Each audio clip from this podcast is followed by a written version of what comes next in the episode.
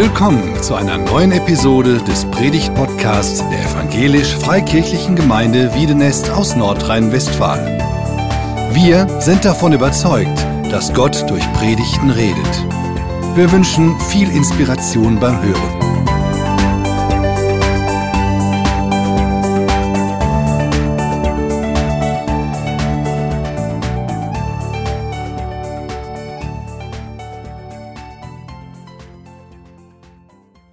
Ja, Weltverantwortung. Ich glaube, die Predigt oder das Thema steht in maximalem Kontrast zu unserer Stimmungslage gerade. Ja, danke nochmal an den Chor für diese freudigen ähm, Lieder. Ich glaube, äh, ich bin heute hier so die Spaßbremse.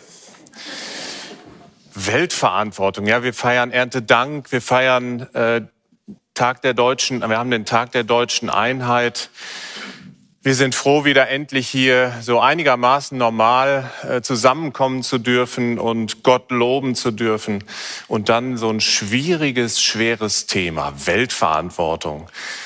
Ja, das, dieses Wort schon erschlägt einen. Das ist ein bisschen deep für Erntedank. Da denkt man sofort an moralischen Zeigefinger.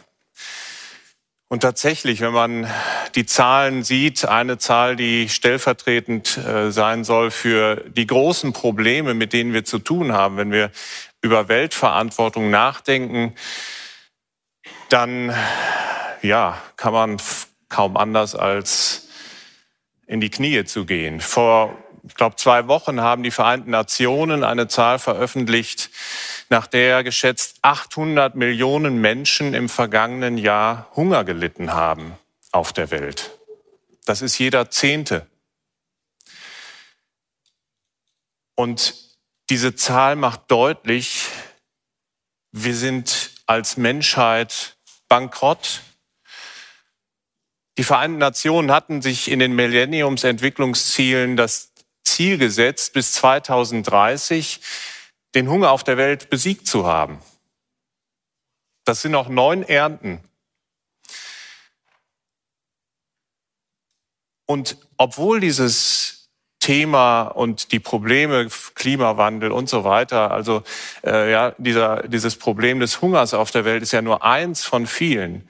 Obwohl das offenbar so wichtig ist und wir ja auch in den vergangenen Wochen, in den ähm, Wahlkämpfen, Wahlkampfauftritten in den Parteiprogrammen gelesen haben, dass wie wichtig diese Themen sind, ähm, Klimaschutz und so weiter, ist es doch, ist mein Empfinden zumindest seltsam still in unseren Kreisen, sage ich mal so, so in, in freikirchlichen ähm, Gemeinden wird das Thema Weltverantwortung ja, wann kommt's mal vor? Also irgendwie scheinen wir damit zu fremdeln. Ich weiß nicht genau, woran es liegt, ob es daran liegt, dass wir denken, es ist kein geistliches Thema, es ist ein politisches, gesellschaftliches, aber doch kein geistliches Thema. Vielleicht auch, weil man sofort eben schlechte Laune kriegt bei dem Thema. Ja.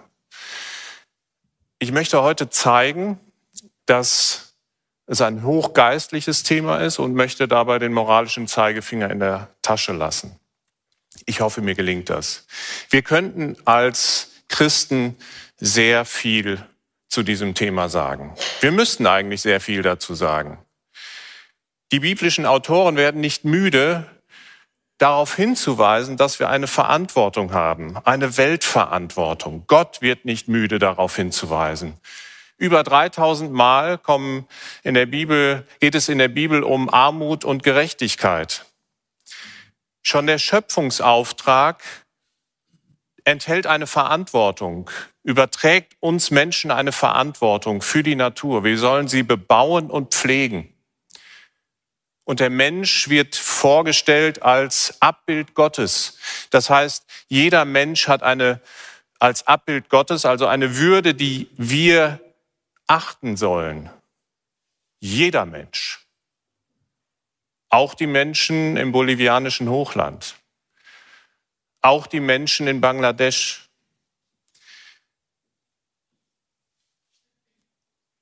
Das Alte Testament, insbesondere die Gesetzesschriften, enthalten eine Fülle von Anweisungen, wo es immer darum geht, die am Rande stehenden, die Armen, die Waisen, die Witwen, die Fremdlinge, also die Ausländer, besonders, sich darum besonders zu kümmern, eine Verantwortung für sie zu übernehmen.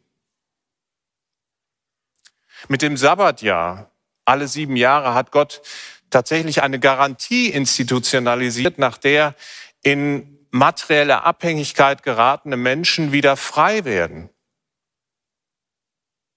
aus ihrer prekären Arbeitssituation, aus ihrer ja, Versklavung wieder herauskommen. Schauen wir ins Neue Testament. Für welche Menschen hat sich Jesus besonders eingesetzt? Ich glaube, die Antwort ist jedem sofort im Kopf. Für die am Rand stehenden, für die Armen, für die Witwen, für die Ausgestoßenen, die Kranken.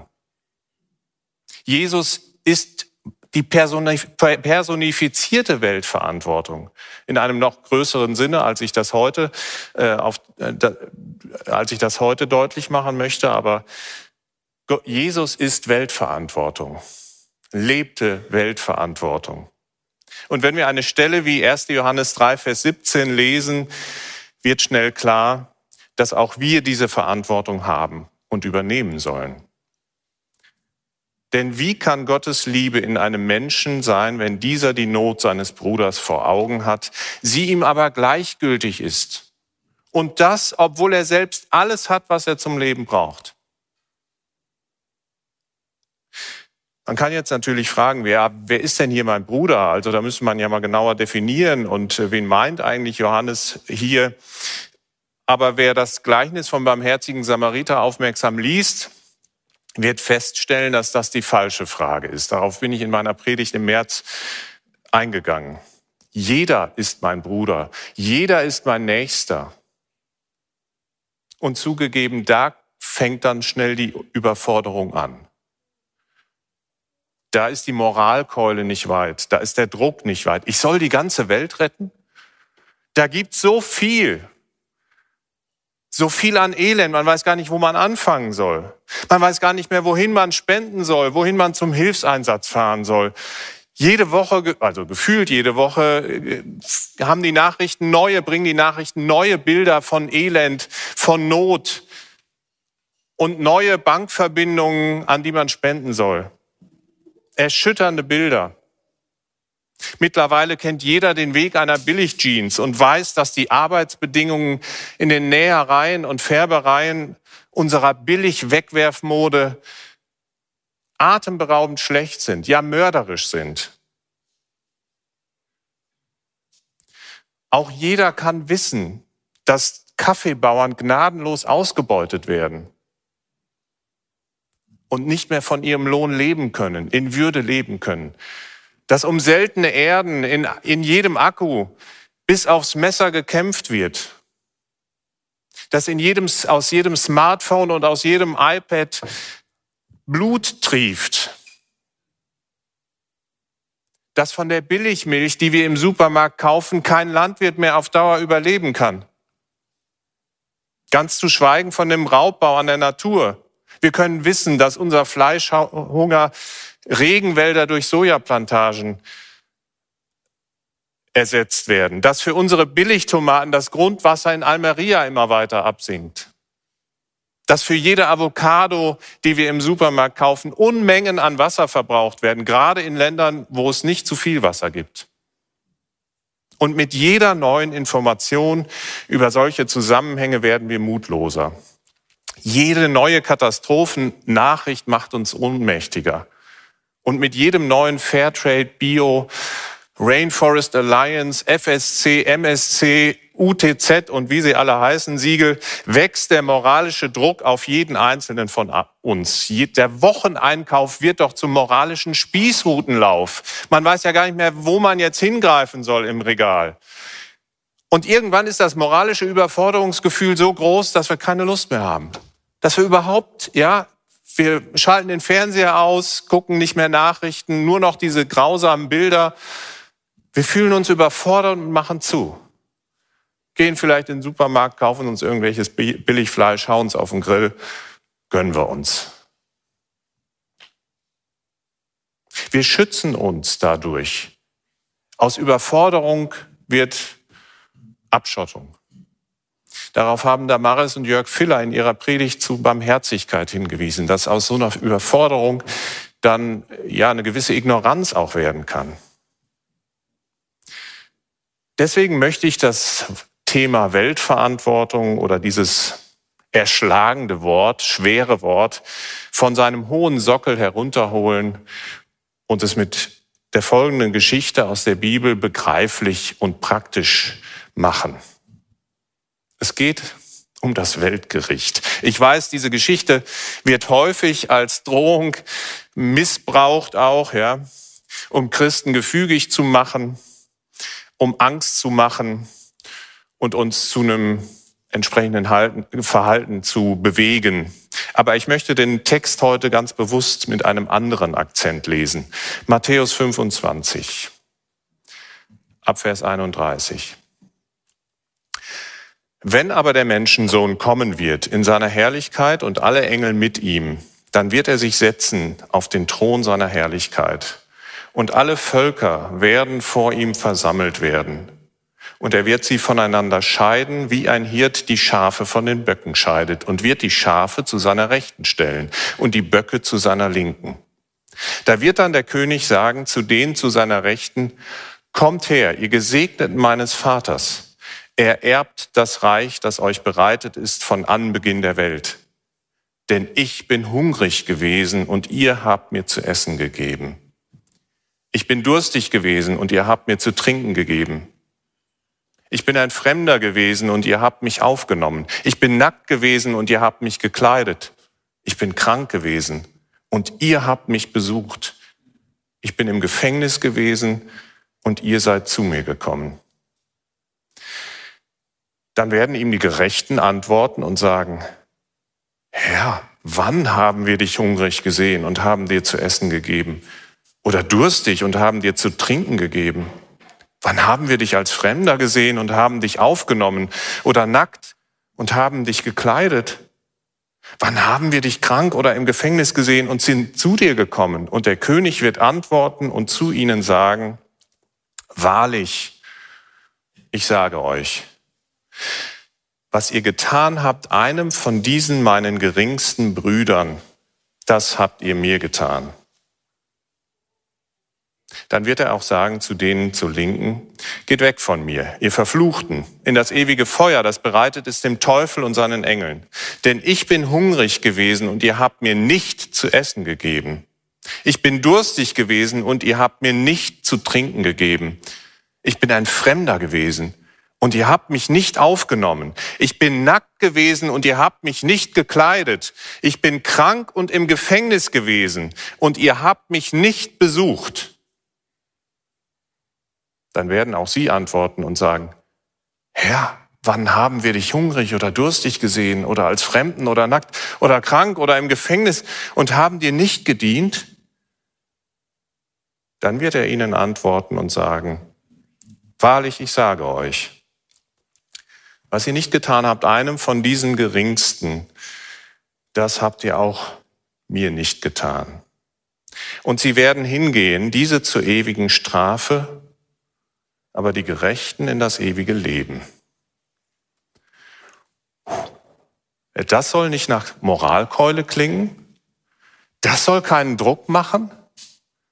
Hier geht es doch um Gericht, darum, dass wir durch gute Taten Fleißpunkte sammeln sollen und uns in den Himmel arbeiten sollen. Ja und nein.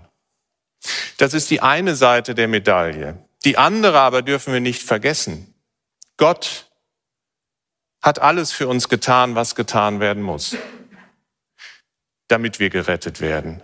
Gott hat seinen Sohn auf die Welt gesandt, der ein sündloses Leben gelebt hat und unsere Sünden auf sich genommen hat, der sie mit ans Kreuz genommen hat, für unsere Vergehungen, für unser Versagen, für unser Nichthandeln gestorben ist Und am Kreuz hat er ausgerufen, es ist vollbracht. Da gibt's nichts mehr zu tun. Aber Jesus ist nicht für uns gestorben, damit wir die Hände in den Schoß legen. Ist ja alles Paletti, ja? Brauche ja nichts mehr zu machen. Wunderbar, ich bin errettet. Alles klar. Wer eine solche Haltung hat, in dem ist nicht die Liebe Gottes, wie Johannes schreibt. Wenn wir bei unserer Errettung stehen bleiben, dann höhlen wir das Evangelium aus. Dann machen wir aus teurer Gnade billige Gnade. Denn die, das ganze Evangelium heißt Errettung und Nachfolge. Jesus ist am Kreuz gestorben und wir nehmen das Kreuz auf uns. Gott liebt uns bedingungslos und wir lieben Gott und den Nächsten wie uns selbst. Richard Stearns, der ehemalige Präsident von World Vision, bringt es in einem Buchtitel auf den Punkt. The Hole in the Gospel. Das Loch im Evangelium. Wenn wir Jesus nachfolgen wollen, dann heißt das doch, dass wir das tun, was ihm am Herzen liegt. Und was ihm am Herzen liegt, das erfahren wir in dieser Geschichte. Tätige Nächstenliebe, seine Liebe, Gottes Liebe den Menschen bekannt machen. Wir sollen den Segen, den wir von Gott erhalten, weitergeben, in die Welt tragen. Wir sollen gerade die armen, ausgestoßenen und entrechteten zu ihrem Recht verhelfen, sie versorgen. Wir lassen sie damit spüren, dass es eine Kraft in der Welt gibt, die nicht von dieser Welt ist. Gottes Liebe zu uns Menschen. In diesem Text über die Zukunft des Weltgerichts werden die existenziellen Nöte genannt, in die ein Mensch geraten kann. Es geht um menschliche Grundbedürfnisse. Nahrung, Kleidung, Obdach, Gesundheit, soziale Zugehörigkeit. Das sind genau die Grundbedürfnisse, die die Psychologie identifiziert hat. Manche von euch kennen vielleicht die Maslow'sche Bedürfnispyramide. Genau diese Bedürfnisse, die ein Mensch befriedigt haben muss, um ein Leben in Würde leben zu können. Um ein Leben als Abbild Gottes leben zu können. Ich möchte unser Augenmerk auf die Kernaussage dieses Textes legen und auf drei Aspekte eingehen. Vers 40. Und der König wird antworten und zu ihnen sagen, wahrlich, ich sage euch, was ihr getan habt, einem von diesen meinen geringsten Brüdern, das habt ihr mir getan. Erstens, Jesus Christus liegen die Armen am Herzen. Diese Aussage von Jesus ist außergewöhnlich. Er sagt das als König, als Herrscher und Richter der Welt. Er sagt es in aller seiner Königswürde und Herrlichkeit. Er macht sich als Weltenherrscher gleich mit den Geringsten, mit den Armen dieser Welt. Oder umgekehrt, er macht die Armen gleich mit sich.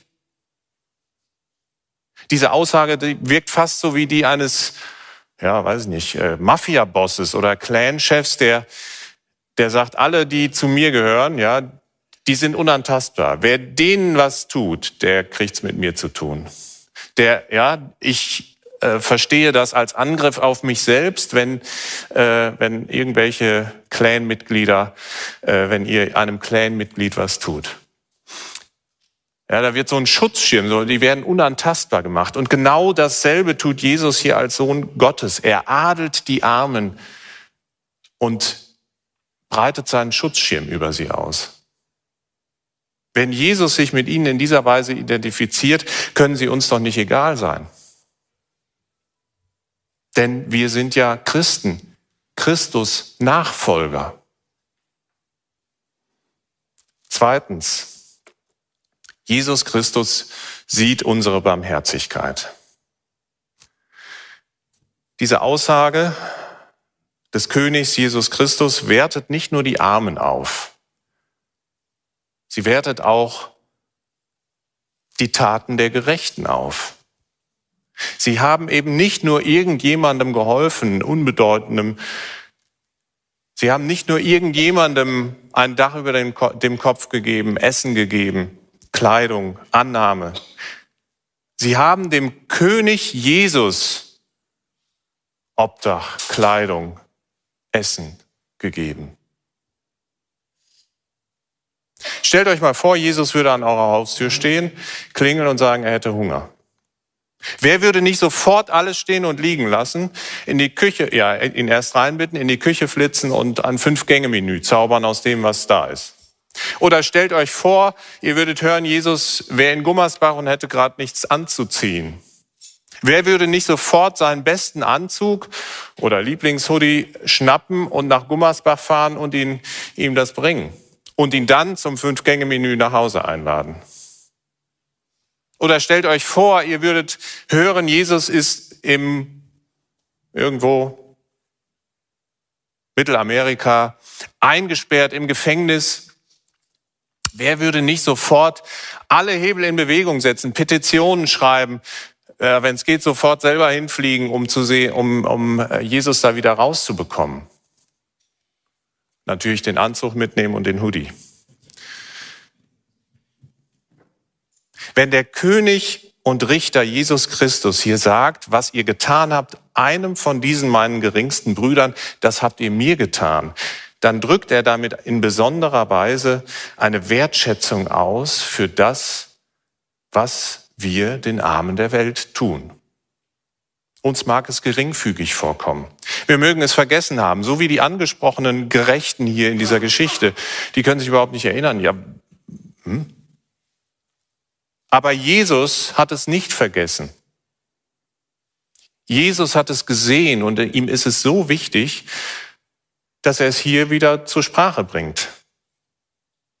Hier wird deutlich, dass Jesus uns sieht, wenn wir den Armen der Welt helfen, wenn wir den Geringsten Gutes tun, ihnen mit Respekt begegnen, ihnen ihre Würde geben.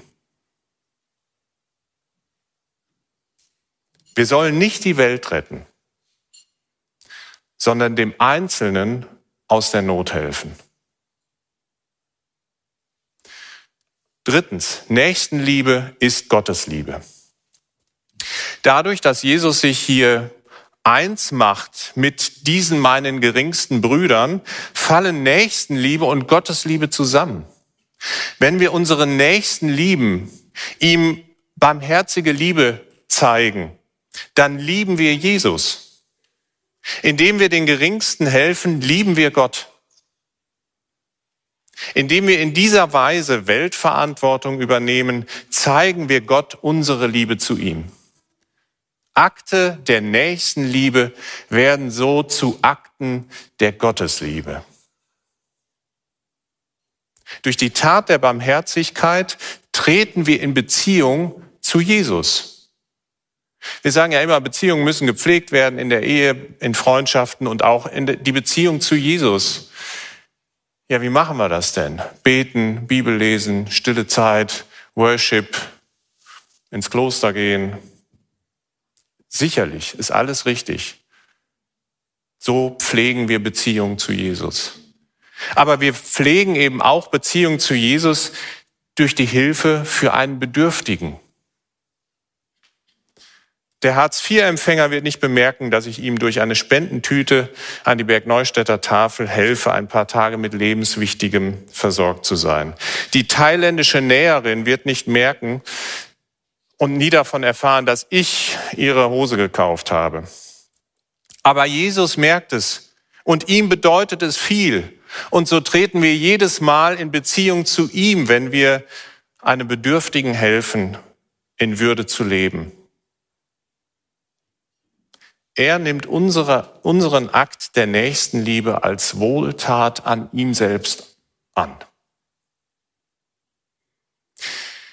Jesus Christus liegen die Armen am Herzen. Jesus Christus sieht unsere Barmherzigkeit. Nächstenliebe ist Gottes Liebe. Man kann die Globalisierung bedauern. Man kann sich versuchen, ihr zu entziehen aber zurückdrehen können wir sie nicht. Wir leben in einer Zeit und in einer Welt, wo alles auf komplexe Weise miteinander in Verbindung steht.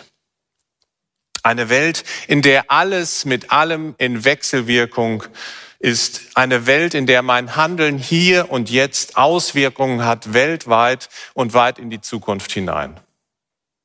Hinter jedem Produkt, was ich kaufe, steht meist ein globales Netzwerk von Menschen, die es ermöglichen, dass ich dieses Produkt kaufe. Das kann man kritisieren, man kann reagieren und versuchen, möglichst regional zu kaufen. Man kann unter die Selbstversorger gehen. Aber diese Verflechtungen und Vernetzungen bieten auch eine große Chance. Ich kann mit meinem Handeln hier und jetzt Segen bringen, weltweit und weit in die Zukunft hinein. Indem ich fair gehandelten Kaffee kaufe, ermögliche ich Kaffeebauern in Mittelamerika von ihrem Lohn zu leben und in Würde zu leben. Indem ich fair und biologisch hergestellte Unterhosen kaufe, ermögliche ich einem Inder oder mehreren aus der Armut herauszukommen. Ich kann mit einer Patenschaft eines Kindes in Myanmar diesem ermöglichen, in die Schule zu gehen und aus dem Teufelskreis der Armut herauszukommen. Noch nie war es leichter, den Geringen dieser Welt Gutes zu tun. Noch nie war es leichter, Gottes Liebe in die Welt zu bringen. Noch nie war es leichter, Nächstenliebe und Weltverantwortung zu leben. Wenn du also das nächste Mal im Supermarkt stehst und wieder vor gefühlt tausend moralischen Imperativen schon keine Lust mehr hast, überhaupt noch irgendetwas zu beachten, dann erinnere dich daran. Mit jeder Entscheidung für einen der Geringsten kannst du Gottes Liebe in die Welt tragen und kannst in Beziehung zu Jesus treten. Ich möchte beten.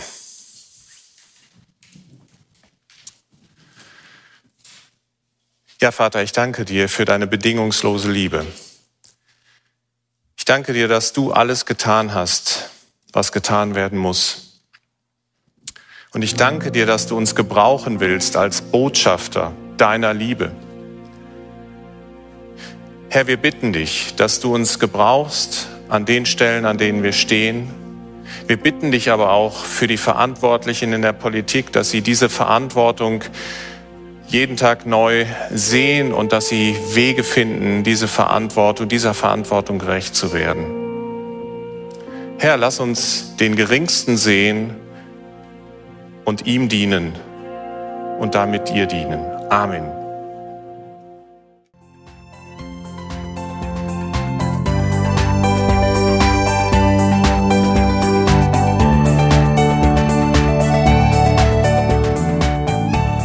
Sie hörten einen Predigt-Podcast der EFG Wiedenest.